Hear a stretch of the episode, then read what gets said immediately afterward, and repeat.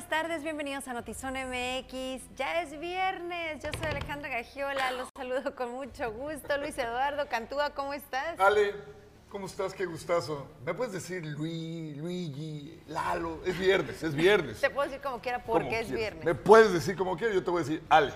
Está bien, ¿Cómo Luis estás, está Ale? bien, excelente. ¿Acalorada?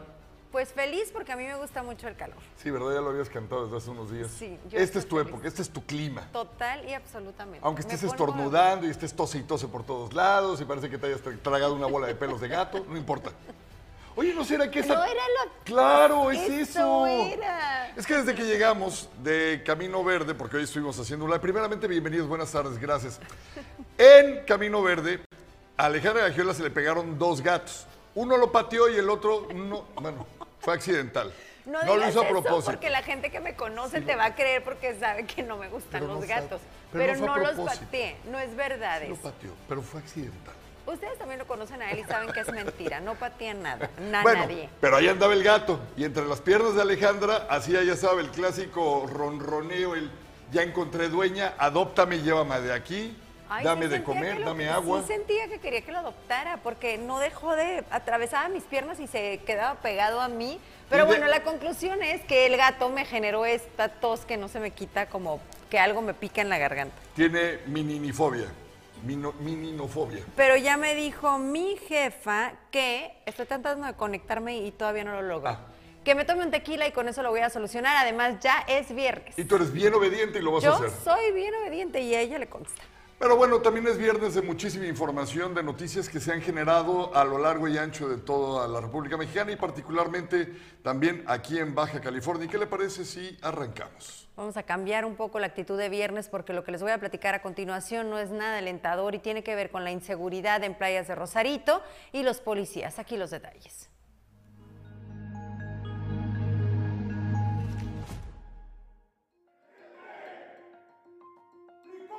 De pase de lista, compañeros se despidieron del oficial Ricardo Damián Cabrera ante la negativa de la Dirección de Seguridad y Protección Ciudadana Municipal de realizar las honras fúnebres, al señalar que murió fuera de su jornada laboral. Este jueves fue sepultado el policía Cabrera, ejecutado el pasado 31 de marzo frente a su domicilio en la colonia Aztlán de Playas de Rosarito y con ello suman a cinco los policías asesinados en la administración de Araceli Brown Figueredo. Amigos y familiares señalaron que el oficial Damián Cabrera fue asesinado cuando se preparaba para iniciar su jornada laboral e incluso portaba el uniforme de la policía municipal al momento de la ejecución. fue abatido a tiros, perdiendo la vida. Un dolor para su familia, para sus hijos, para su esposa, para todos nosotros. Ante la incompetencia de autoridades que únicamente llegaron a atender el reporte y se dieron la vuelta y se retiraron. Ante la incompetencia de patrullas que estaban a una cuadra de distancia, que pudiendo hacer algo, no hicieron la detención. Por su parte, el secretario de Seguridad y Protección Ciudadana en Playas de Rosarito, Francisco Arellano Ortiz, reiteró que al no estar en su horario de trabajo, no se realizarían las honras fúnebres. Mencionó que de los cinco asesinatos en contra de policías en playas de Rosarito, en el periodo que ha estado al frente de la Secretaría de Seguridad y Protección Ciudadana, fue detenido en un caso un presunto homicida y de los otros cuatro casos no hay detenidos. Se trata del caso del asesinato del policía Adolfo Delgado Ramírez. Murió en su horario de trabajo. A él sí le hicieron las honras fúnebres, como marcan los protocolos del sistema de seguridad. Tuvimos nada más y fue detenido el, responsable a los días. La Fiscalía del, Estado hizo un magnífico trabajo y lo detuvo. Quedan pendientes dos, dos homicidios más y no han sido en servicio los, los asesinatos. Se encargó la Fiscalía y creo que siguen en la Fiscalía porque se le dio seguimiento al caso y se fue detenido a los, a los pocos días. Francisco Arellano Ortiz señaló que a los familiares de los cinco oficiales asesinados por ley se les dio un seguro de vida que oscila de los 250 mil pesos cuando estaban fuera de su horario laboral y 500 mil pesos cuando murieron en servicio. Así como tres meses de sueldo y un finiquito a las personas que estaban dentro de las pólizas de seguro. Han sido eh, fuera de servicio completamente, la Fiscalía tiene las investigaciones del tema. Nosotros en cuestión de laboral les apoyamos con, con lo que marca la ley, es que es el seguro de vida, los gastos funerarios que corren a todos y apoyarlos en las situaciones administrativas principalmente. De los casos de los policías asesinados y que no hay detenidos, el más reciente fue el de Ricardo Damián Cabrera. Hombres armados abrieron fuego cuando estaba fuera de su vivienda en la colonia Aztlán. Le llamaban el perrero, pues tenía amplia experiencia en entrenamiento como agente canino K9. El oficial Raúl Paredes Esquer, de 42 años, fue ultimado por un comando armado frente a su esposa el pasado 16 de julio del 2021. Se trasladaba en su vehículo en la colonia Benito Juárez. El oficial Javier López Díaz fue asesinado en su vivienda mientras dormía. Hombres ingresaron al departamento donde vivía con su familia en la colonia magisterial. Con imagen y edición de Jorge Madera informó para Notizona MX. Ana Lilia Ramírez.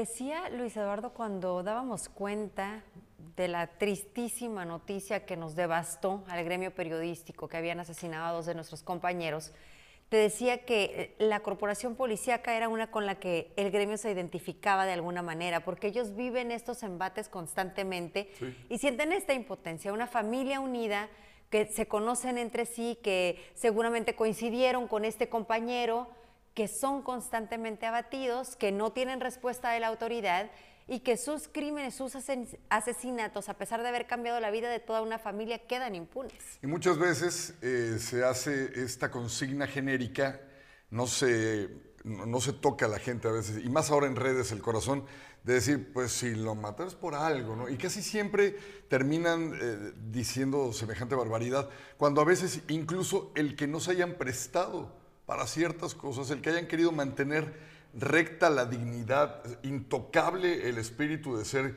pues un policía al servicio de la comunidad, eso también los pone en riesgo. Es más, eso a veces los pone más en riesgo que cualquier otra cosa. De ahí la relevancia de esclarecer los hechos. Por eso esta petición a la autoridad, por eso esta exigencia, porque necesitamos que alguien realmente haga su trabajo de investigar y poderle decir a la familia, esto fue lo que sucedió, poderles mostrar un culpable pero rara vez, no quiero decir que nunca, pero realmente es muy rara la vez que, que sucede esto, que se llega hasta las últimas consecuencias. Yo los invitaría, eh, en mi caso, para finalizar este comentario, a que no midieran con la misma vara a todo mundo. Eh, no todo mundo tiene esta sangre, este aviso, este código postal de decir, yo entré al servicio público para robar, yo entré a la policía para proteger criminales, yo entré a este lugar para enriquecerme a costa... No o sea, creo que tenemos que ser muy cautos en estereotipar a todo mundo solo porque algunos o varios elementos quizá en su momento decidieron sí optar por el lado de la corrupción, pero no es así con todo mundo. Sí, tenemos comentarios. Alex Peña, buenas tardes, gracias por sintonizarnos. Dice Gerardo que andas de Rosita Fresita. Eh, Juanito, muy calurosas tardes. Eh, Dice por aquí Castillo Cas, saludos y le pone un solecito también. Todos coinciden con que el clima está muy caluroso, ya empieza el descenso en la temperatura mañana. Jorge Omair en la Ciudad de México acaban de matar a un joven. Eh, si nos puedes dar más detalles, Jorge, seguir dando cuenta de ejecuciones realmente es alarmante. ¿Tú tienes detalles? Es que creo que se refiere justamente al caso de Hugo porque habla de la vialidad. Ah, ok. Ah, Jorge, bueno, lo mataron el sábado pasado efectivamente su familia cerró el periférico exigiendo la detención del presunto asesino y a las horas de que reportamos esto ayer o antier, ¿cuándo fue? ¿Antier? antier. Antier, el presunto asesino se entregó a la policía, que esa era una precisión que también no hicimos en su momento porque nos estaban dando como la información como sucedía, pero Mauricio, el presunto asesino de Hugo, se entregó a la Fiscalía General de la República y hasta el momento no sabemos cuál será el juicio o el procedimiento a seguir. De cualquier manera, muchísimas gracias por participar, por comentar. Exacto, de Y creo que lo que dices, Jorge, es muy cierto. Eh, la poca empatía que a veces se ve en redes cuando se trata de causas, por ejemplo, ya lo vivimos aquí el 8 de marzo, deja muy palpable el que a veces a la mayoría de la comunidad, de la sociedad, nos hace falta experimentar un poquito en zapatos ajenos antes de que los sintamos en los propios. Sí, coincidimos contigo, Jorge, porque justo en el caso de Hugo leíamos comentarios como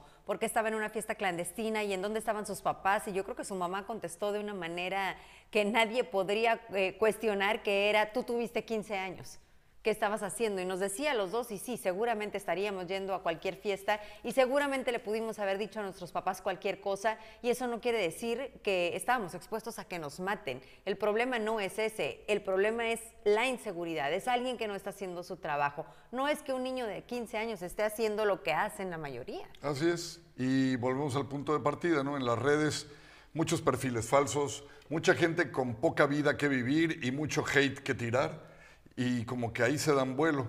Utilicemos, mi invitación de toda la vida, utilicemos las redes también para apoyar al prójimo, para ver por los demás y que de hecho eso es lo que vamos a ver más al ratito. Le invitamos a que se quede con nosotros para que vea cómo también las redes pueden mover conciencias y ser portavoces de muchas necesidades. Tolerancia, nos invitan, realmente leer estas cosas nos invita a la tolerancia y todos nos sumamos a, al llamado este fin de semana de, de tratar de ser empáticos. Y bueno, vamos a, a cambiar de de información. Información en breve desde Notizona MX. La Suprema Corte de Justicia de la Nación invalidó el fallo de inconstitucionalidad de la ley de la industria eléctrica que había sido aprobada por el legislativo. Con cuatro votos, el Pleno frenó la declaratoria de la inconstitucionalidad de la prevalencia de la Comisión Federal de Electricidad en la producción y comercialización de energía eléctrica por encima de las empresas privadas. Recuerde esta nota porque vamos a estar hablando mucho de esto la próxima semana cuando todos los empresarios y empresas amparadas empiecen a reaccionar. La Academia de Hollywood aprobó este viernes vetar a Will Smith en todos los eventos que organice, incluidos los premios Oscar durante los próximos 10 años. Esto ya usted lo vio tras la cachetada que dio a Chris Rock. El mitin organizado por Morena en el Monumento a la Revolución el pasado miércoles violó todas las restricciones constitucionales, por lo que la Comisión de Quejas y Denuncias del INE ordenó a la jefa de gobierno Claudia Sheinbaum, al presidente de Morena y a otros 17 funcionarios que asistieron que en un plazo, un plazo máximo de tres horas eliminen 49 publicaciones de redes sociales. Y sigue prófugo el responsable de agredir a dos estudiantes en la UABC en un bar de Plaza Fiesta, mientras las investigaciones siguen en curso y se determina si en realidad hubo la participación de dos personas y no solamente de una. El fiscal del estado aseguró que se está escondiendo, pero que ya trabajan agentes en localizarlo.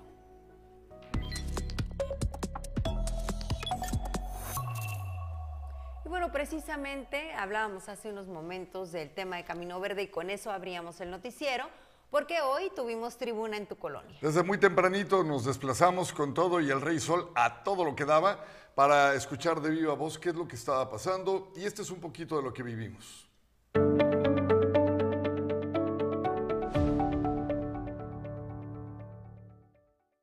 La comunidad está pidiendo que se hagan responsables por la negligencia que tuvieron con respecto a esta aquí en la comunidad y que paguen por los daños.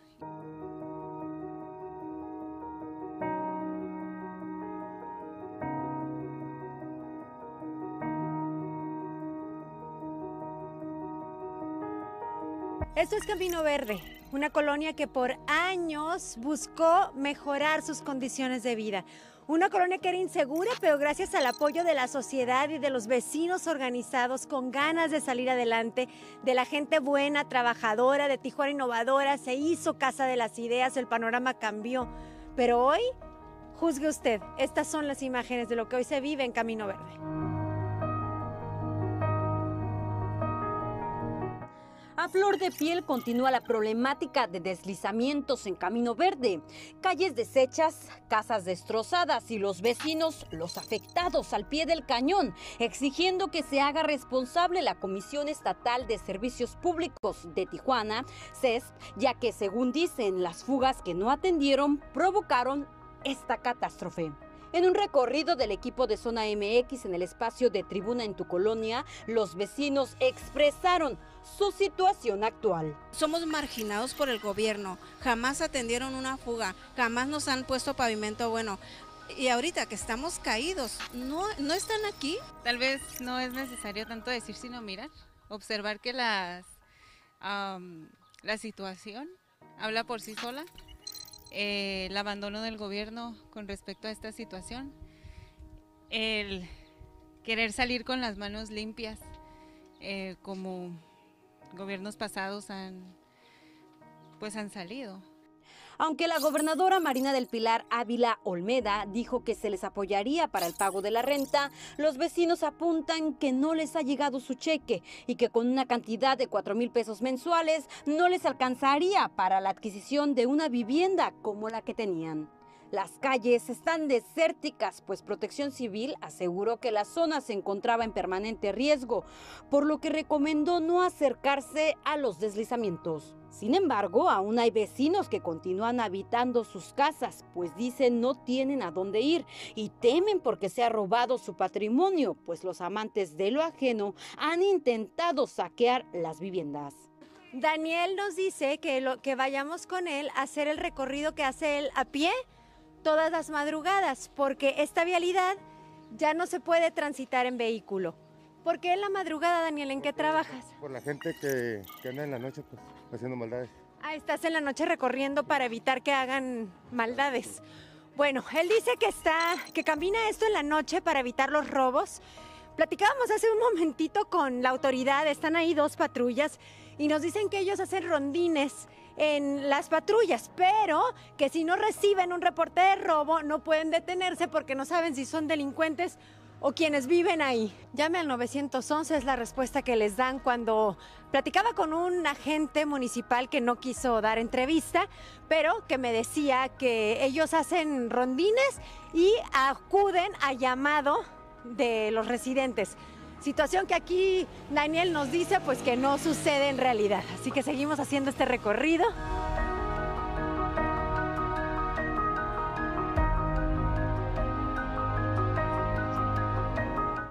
La policía municipal nos dice que están aquí porque hacen rondines hasta donde llega la patrulla y a veces a pie. ¿Usted está de acuerdo con eso? Hay veces sí. Hay veces no, ya tenemos identificadas a las personas que amablemente nos apoyan con dar rondines y hay otros que no. Eh, aquí el compañero vecino es el que muchas de las veces da rondines en la noche junto con otras personas, porque pues ya desgraciadamente hemos sido víctimas de, de los amantes de lo ajeno. Choco hace rondines porque la autoridad a veces viene y a veces no. Entonces él sube todo esto, que yo creo que yo aquí me voy a parar porque ya no puedo más. Sube todo esto haciendo estas revisiones. En caso de que encuentren delincuencia, lo detienen y entre todos los vecinos lo apoyan para entonces hablar a la autoridad. Dicen que pues si no reciben apoyo tienen que tomar medidas y organizarse entre ellos. Con imágenes y producción de Lordan García para Notizona MX, redefiniendo la información, Keila Bustos.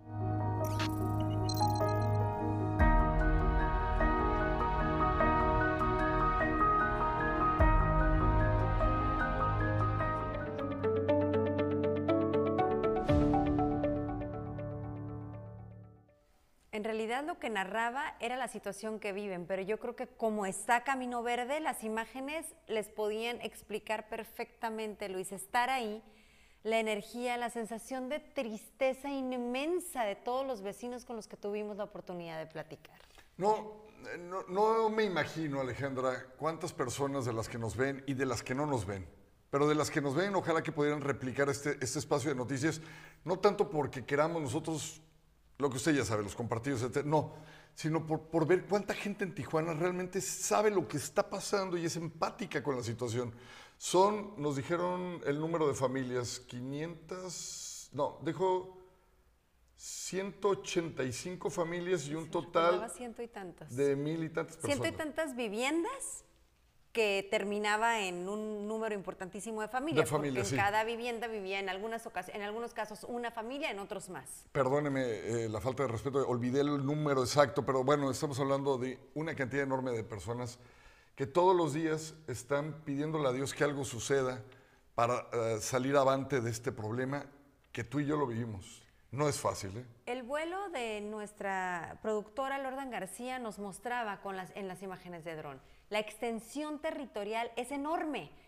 Y, narrábamos los casos anteriores que se han vivido similares en Tijuana, insistiendo en que quisiéramos que esto no se convirtiera en, uno, en el olvido, como, como Laderas de Monterrey, como Lomas del Rubí, porque veíamos a toda esta gente diciendo, es que me piden que me vaya y obviamente el engomado es rojo, pero ¿a dónde voy? Platicamos con un señor que literal estaba dentro de su casa diciéndonos no tengo ni trabajo, no tengo a dónde ir. Y entendemos, y aquí sí hay que ser muy justos y también muy claros, entendemos que eso no se genera en este gobierno, ¿no? Los vecinos Claro. nos hablan de denuncias a la Comisión Estatal de Servicios Públicos 2020. desde antes, 2020 y previo. 2018 también hablaban de haber tenido problemas desde entonces. Ah, hubo autoridades omisas, hubo autoridades eh, que absolutamente los ignoraron. ¿Eso es, ¿Eso es problema de la actual administración? No. ¿Es su responsabilidad? Sí. Porque adquieren un compromiso con el Estado y en este caso con el municipio con todo lo que implique. Y esto implica. Vamos a ver unas imágenes que ya más adelante, no, quiero decir, en el recorrido no se pudieron captar con las cámaras. Esto es con el celular de un servidor, porque ya era verdaderamente peligroso el tema y ahorita van a ver por qué. Esto era una calle. Y esos aproximadamente cuatro metros se hunde la calle, se hunde esta casa, de donde estoy yo estaba al nivel. Lo que vemos ahí es el tubo de agua negra que reclaman que es el originador, el, origina- el originador de todo esto, perdón usted.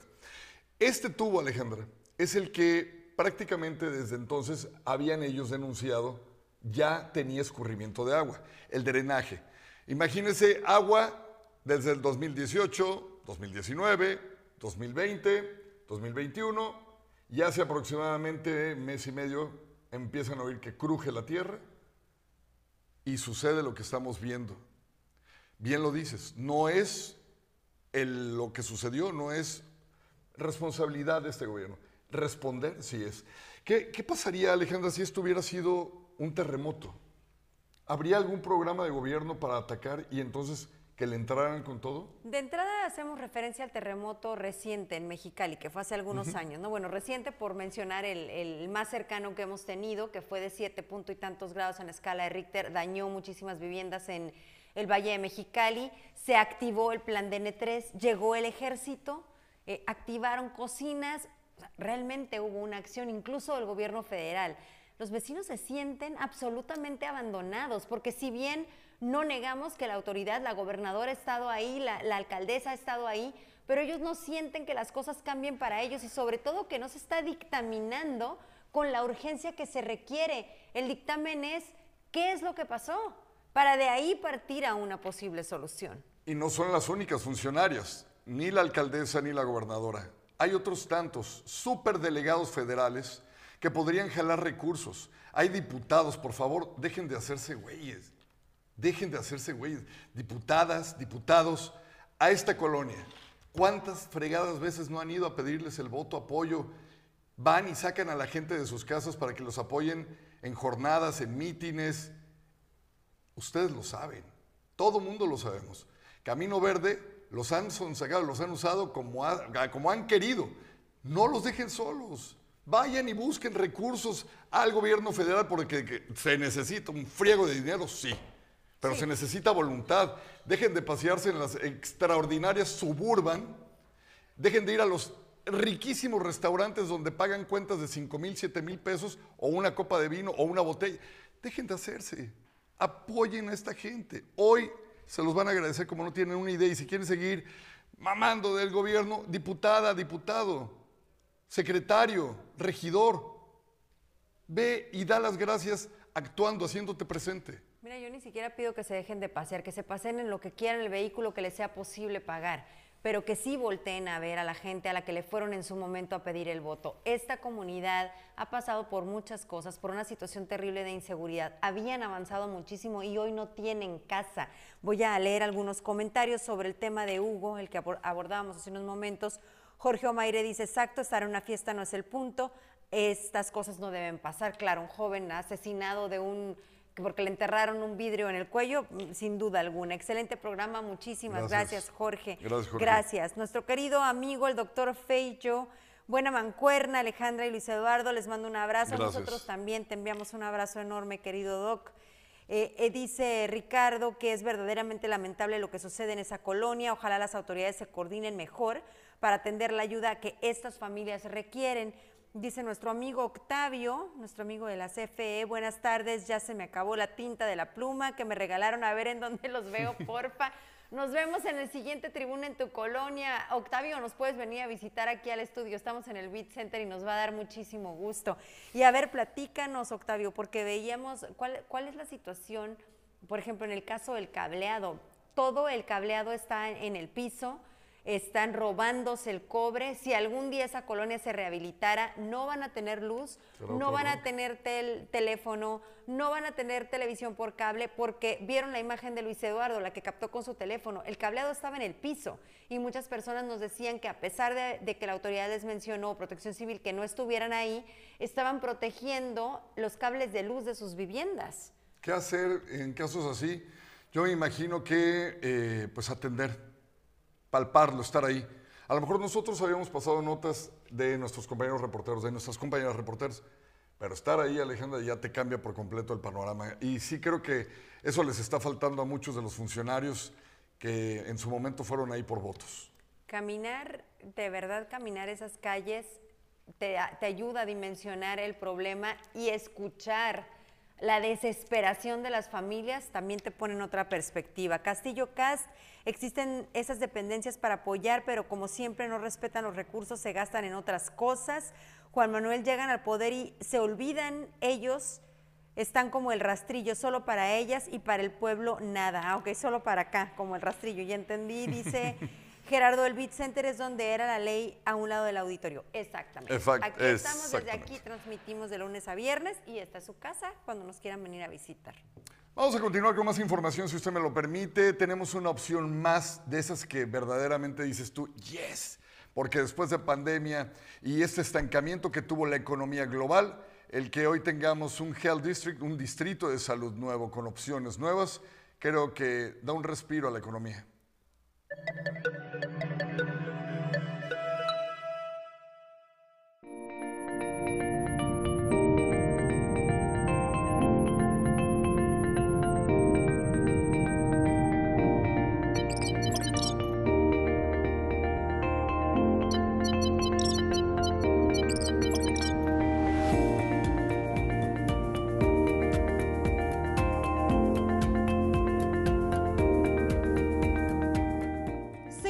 Cabo la colocación de la primera piedra de Cosmopolitan Health District, en lo que promete ser un proyecto vanguardista en el sector de turismo médico en Tijuana. Es un proyecto que la verdad viene a cambiar Tijuana, viene a cambiar nuestra empresa, es de los proyectos más grandes que vamos a hacer y es un proyecto con un hospital que al final del día es, es salud y queremos traer un hospital de esta calidad a Tijuana que ayude a todos y, traiga otro, otra forma de ir al hospital que no existe ahorita en, en Tijuana. Un, un hospital de tercer grado, entonces va a tener todo realmente, urgencias, banco de sangre, imagen, laboratorio, va a tener más de 6 quirófanos, 50 camas, entonces va a tener de todas las especialidades, realmente va a ser un hospital muy completo, con, con todo, con todo a la orden. Y es que a decir de la gobernadora del estado, Marina del Pilar Ávila Olmeda, estos proyectos generan bienestar, economía y empleos. Tijuana particularmente se ha convertido en uno de los puntos, de los reflectores del turismo de salud en nuestro país, en Latinoamérica, lo dijo muy bien el secretario de Salud. Entonces, para nosotros como gobierno del Estado siempre va a ser muy importante el seguir impulsando este, temas de bienestar. Y esto genera bienestar, genera economía, genera empleos eh, y, y, bueno, genera que nos sigan viendo hacia el exterior como un gran polo para la inversión. Así que eh, yo lo celebro, lo abrazo y como gobernadora lo vamos a seguir impulsando.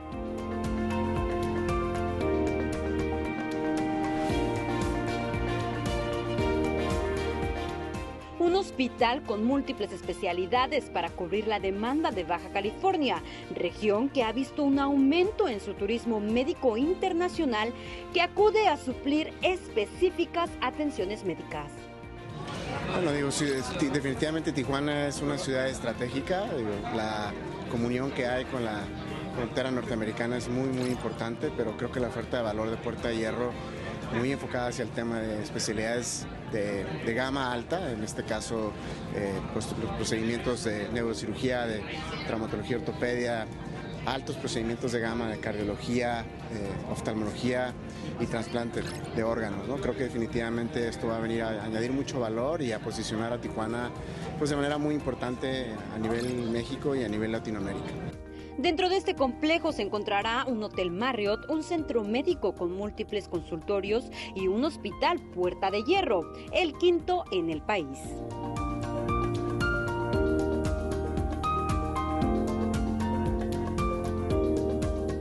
Sí, nosotros eh, iniciamos, como ya saben, en la ciudad de Guadalajara. Eh, los demás desarrollos son los, hospitales, los estados vecinos del estado de Jalisco. Sin embargo, eh, el potencial de Baja California y particularmente de la ciudad de Tijuana fue lo que nos movió para que hagamos este quinto hospital y bueno, el quinto de muchos más que esperamos vengan en el futuro. Health District estará ubicado en la avenida Paseo de los Héroes, calle José María Velasco, zona del río, Tijuana. Con imágenes de Lordan García, producción Tania Hernández. Para Notizona MX, redefiniendo la información, Keila Bustos.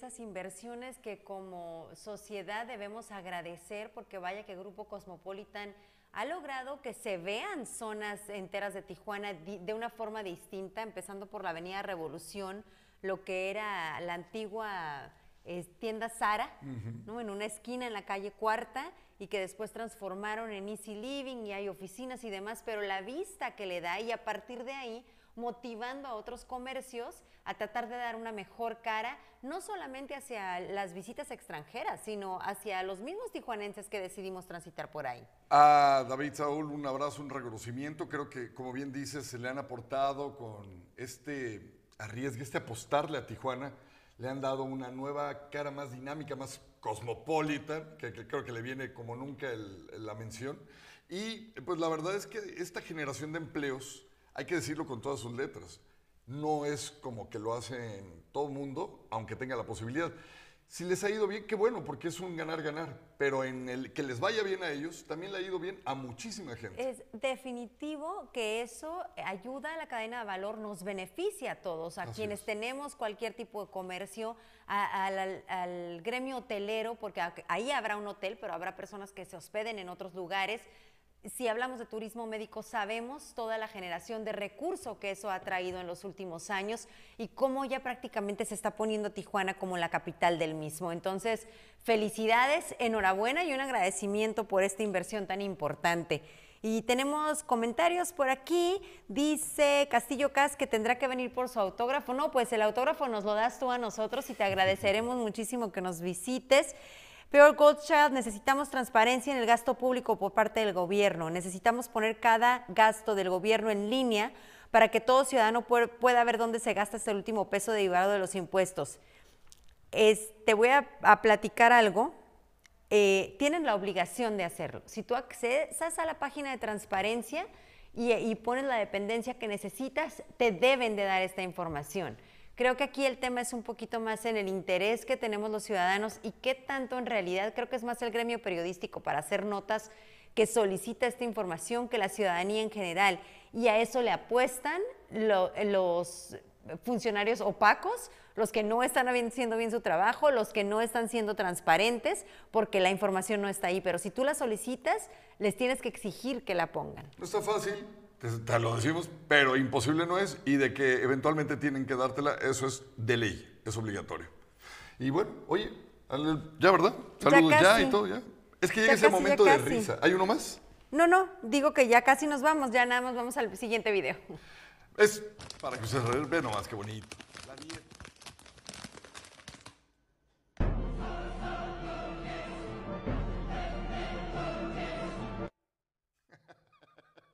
¿Cómo?